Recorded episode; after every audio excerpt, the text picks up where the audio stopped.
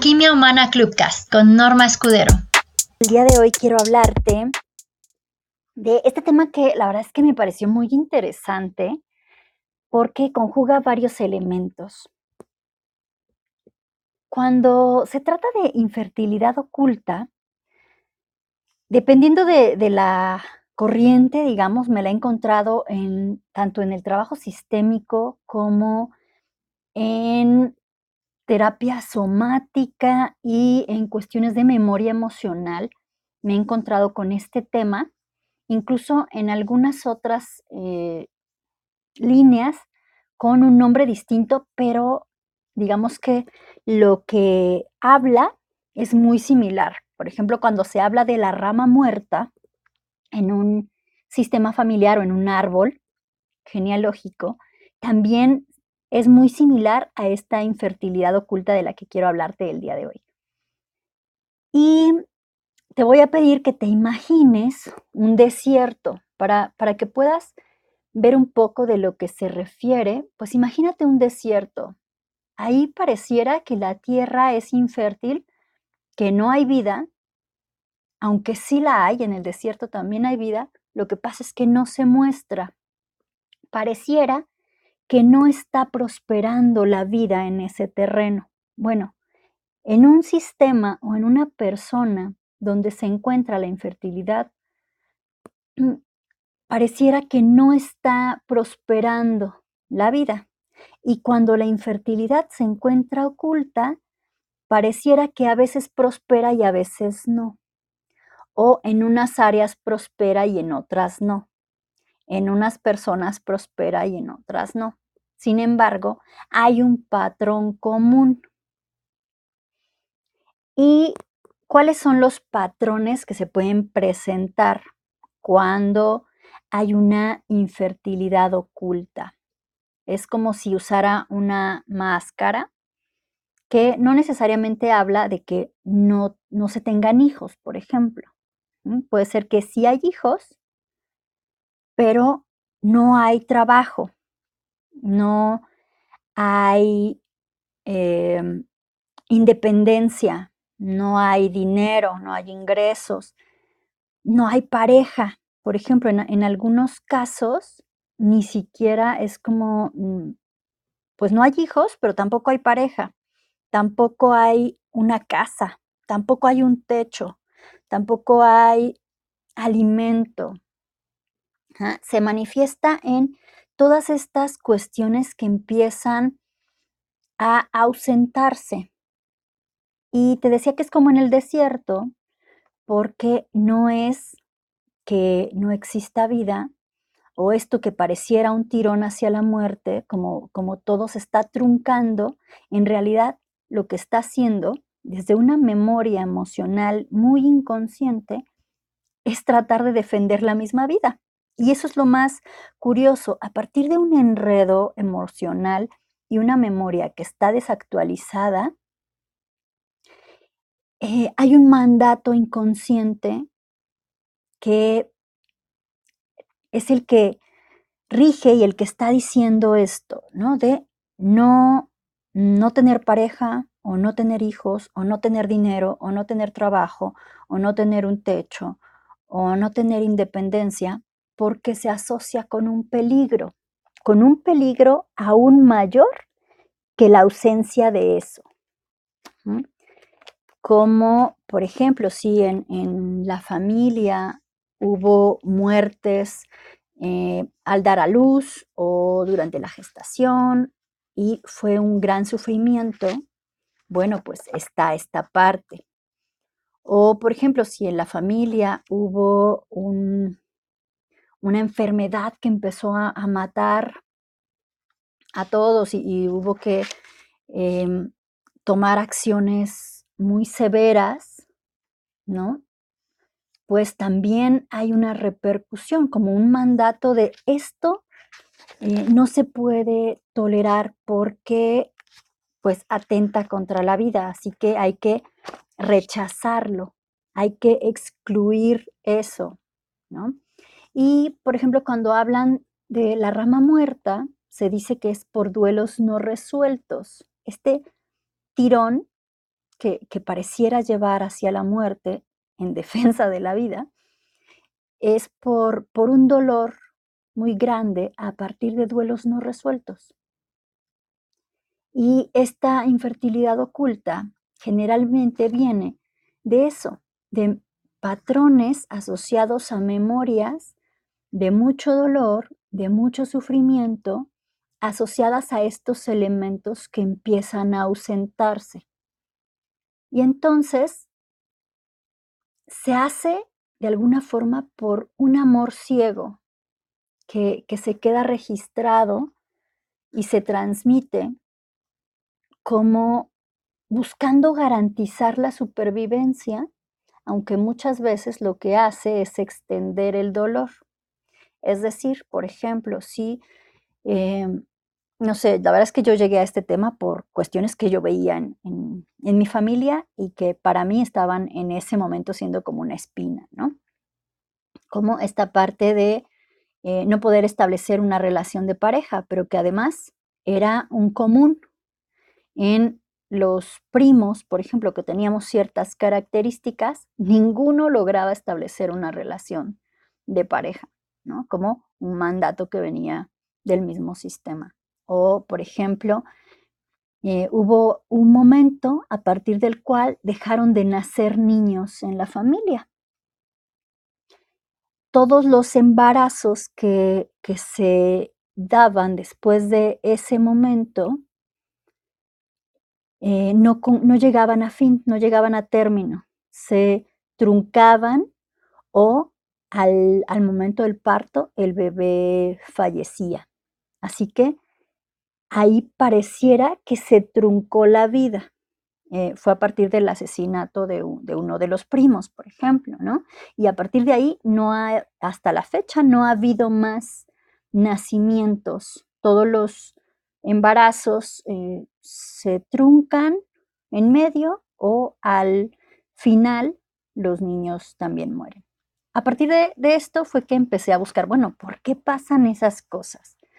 Y entre los hallazgos que, fui encontrando es esto, ¿no? Duelos no resueltos, eh, situaciones de mucho dolor o con mucho sufrimiento para el sistema que no fueron trabajados, no fueron procesados y entonces se asocia con un riesgo y para evitar ese dolor tan grande como podría ser, por ejemplo, la pérdida de un hijo o, este tipo de cosas, además así tan como tan trágicamente como, como fue, se registra en el sistema que es mejor no tenerlo.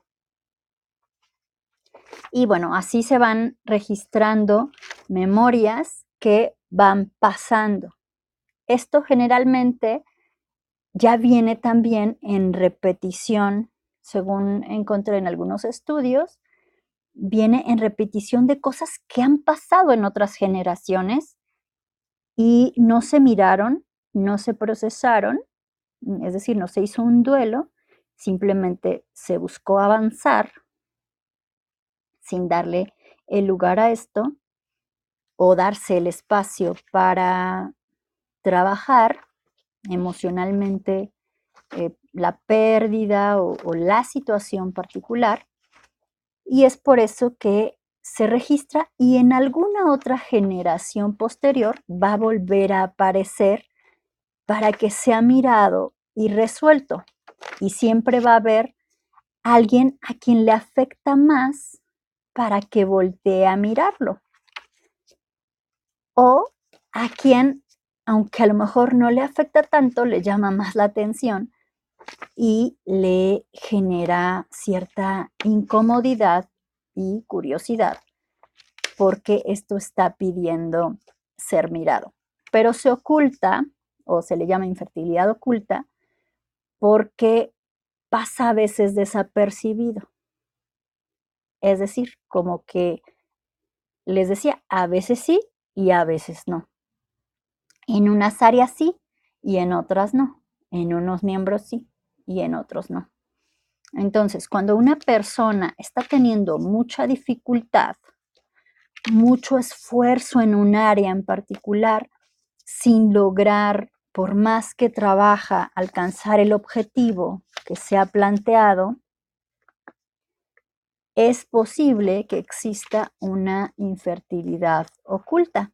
Y una vez que se trabaja con la memoria asociada a este proceso, se empieza a facilitar el avance, prosperar se vuelve menos doloroso y también requiere cada vez de menos esfuerzo porque ahora la memoria emocional actualizada o estos nuevos registros permiten el avance sin que se asocie necesariamente con un riesgo de sufrimiento, como pudo ser en el pasado, porque mucho de lo que hace nuestra construcción del presente y del futuro, desafortunadamente, viene de un pasado y de una memoria que se encuentra desactualizada.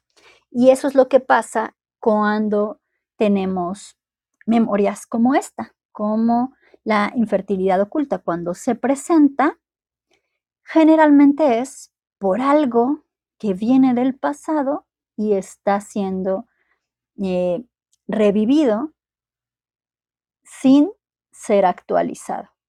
No se trata de rechazar o de eh, minimizar lo que experimentaron nuestros antepasados, sino de darnos cuenta y de trabajar con que nosotros vivimos en una época diferente y en una situación diferente. Y esto nos permite también madurar porque la infertilidad oculta viene de una mirada infantil, donde el niño mira al mayor y le dice, yo como tú, yo como ustedes, yo también lo hago así. Yo antes que tú. Yo mejor lo hago yo para que no lo hagas tú. O mejor me duele a mí para que no te duela a ti. Y seguramente lo han visto con los niños, los niños pequeños son, son muy dados a, esto, ¿no? De yo, yo, yo quiero, yo lo hago, yo, yo primero.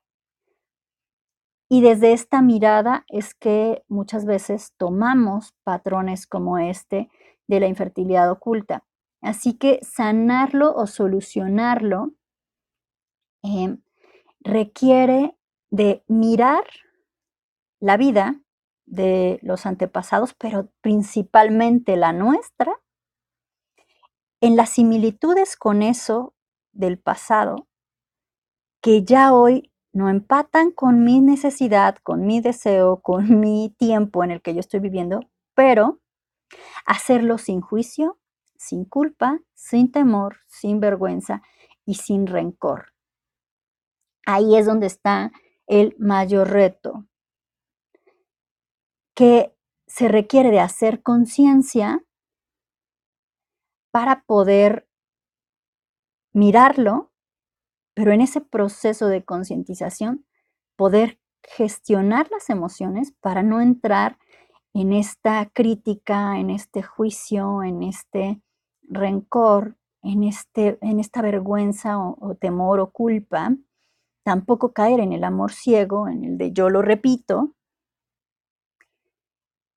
y también mirar esta inconsistencia que muchas veces se encuentra en la estructura de la cual venimos,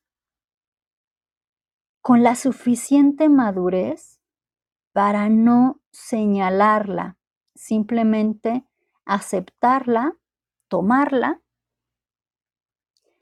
y poder desde ahí hacer una elección de lo que yo voy a continuar y lo que voy a modificar desde el aprendizaje que me deja esto, es decir, desde el tesoro, el regalo, el mensaje que me deja, para poder aportar algo nuevo que nutra los frutos que se generan en ese sistema. Y entonces traer una vida más nutrida para poder fertilizar este, este entorno, este sistema, y, por supuesto, mi propia vida.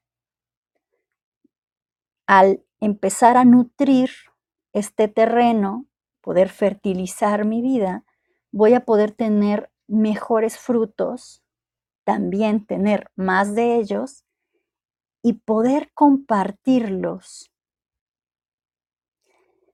transformando mi riqueza interna en algo que pueda verse manifestado y materializado afuera, en la expresión de quien yo soy en totalidad.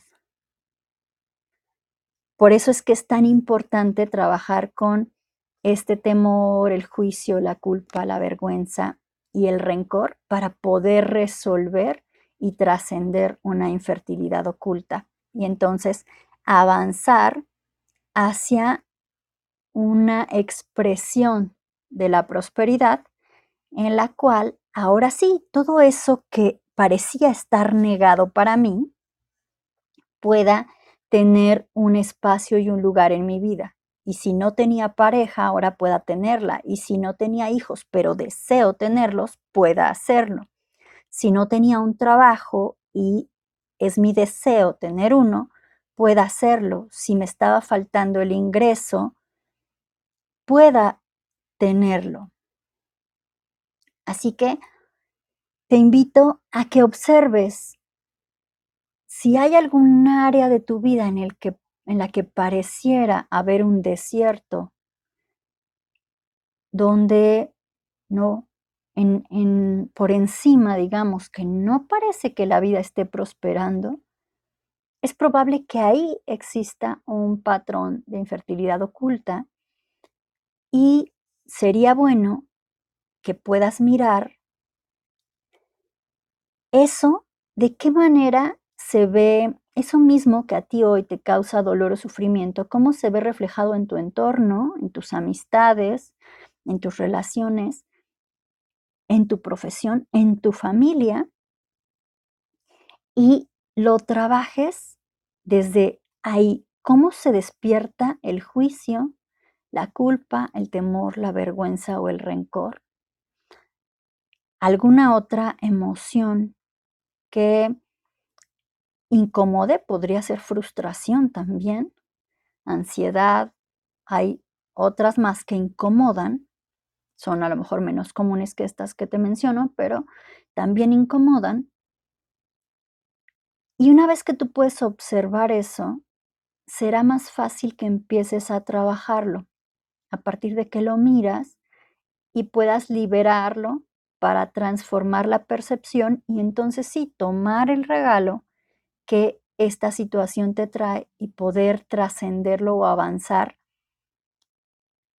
hacia una situación en la que esta área también pueda prosperar y darte esto que tú estás deseando obtener como fruto del esfuerzo y de todos los recursos que ya estás invirtiendo y que antes parecían no dar resultado.